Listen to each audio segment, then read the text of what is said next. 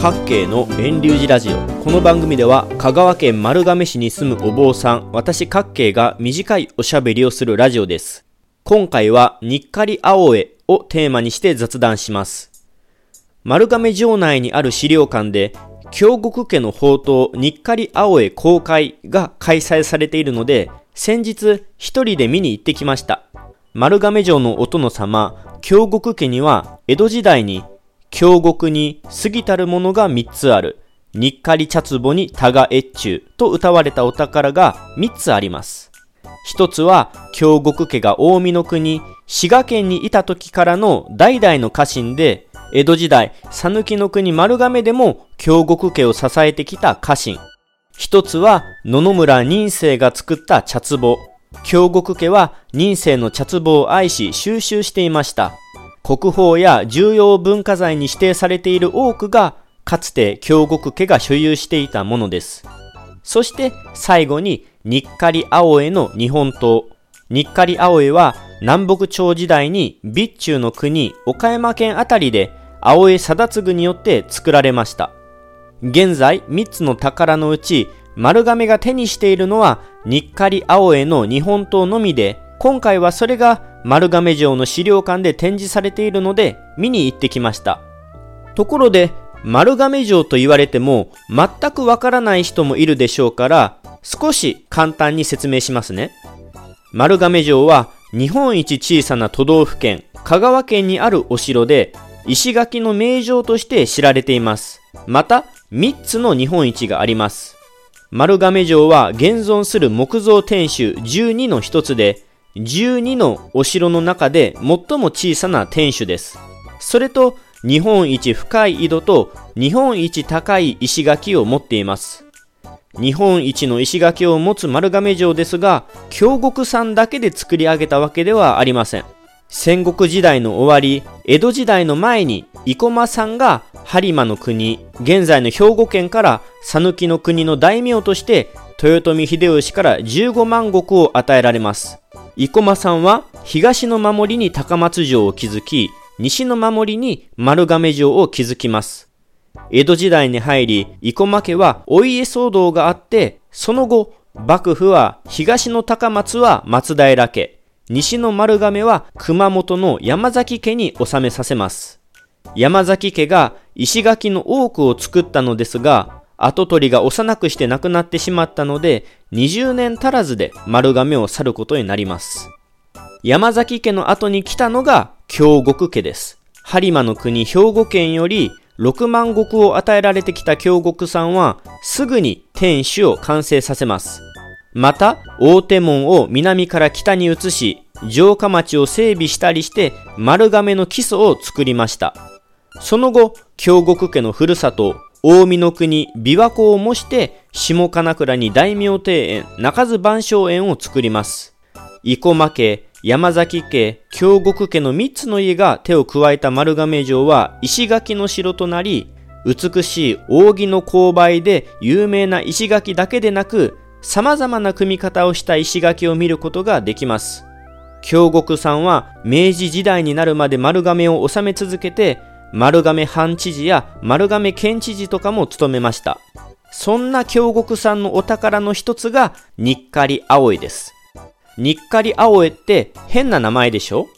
青江は青江貞次という人が作ったものなのですが、日狩とは何でしょうかね？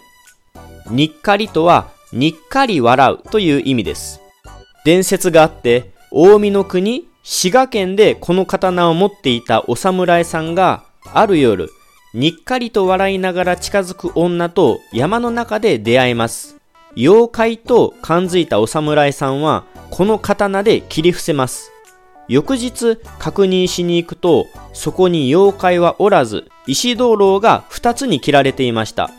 このことから、この刀は、にっかりと笑う妖怪も切ることができるし、石灯籠をも切ることができることから、日狩青江と言われるようになったとのことです。日狩青江は名刀となり、柴田勝家が所有し、柴田家を撃った越前の神の庭長秀が持ち、そして豊臣秀吉を経て、大見の国藩主の京極家に伝わります。当初は長さ2尺5寸の約75センチの太刀でしたが、途中で2尺約60センチの大脇差しに作り直されました。また、作り直される過程で、名前を刻む銘に金がはめ込まれていて、かっこよくなっています。今回、丸亀資料館には、にっかり葵をはじめ、26本の刀脇差し、太刀、担当、小立、剣が展示されています。また、刀に使われる様々なパーツである闘争具も多数展示されているので、600円で見られたのはとってもお得だなぁと思いました。ちなみにパンフレットには店主入場券を持っている人は40円引きの560円でしたが、刀を先に見に行っても店主入場が160円になるので、どちらを先に行っても割引でした。また、18歳以下と65歳以上は無料です。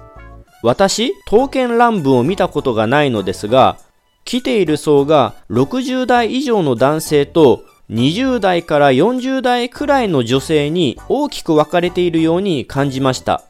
また、お若い女性は熱心で、単眼鏡みたいなもので一つ一つじっくり鑑賞していたので、すごいなぁと思いました。それと、資料館2階には、刀剣男子、にっかり青への等身大パネルと書き下ろしとサイン入り色紙が展示されていて、若い女性たちが楽しそうに撮影していました。学芸員でしょうか資料館の人と雑談しますと、直近だと2017年や2019年も展示して、コロナの今回よりもとってもたくさんの人で賑わっていたそうです。でもその分、前回よりも倍以上公開期間を延ばしているので、多くの人に見てほしいとのことでした。2021年の今回は11月21日まで丸亀市立資料館にて展示されていますので、ご都合が合えば京極さんのお宝、にっかり青絵を見てはいかがでしょうか。月曜日は休館日ですので注意してください。2021年10月21日は、にっかり青絵をテーマに雑談しました。各系の遠流寺ラジオは、ポッドキャストでも配信していますので、レビュー、評価、登録してくれたら嬉しいです。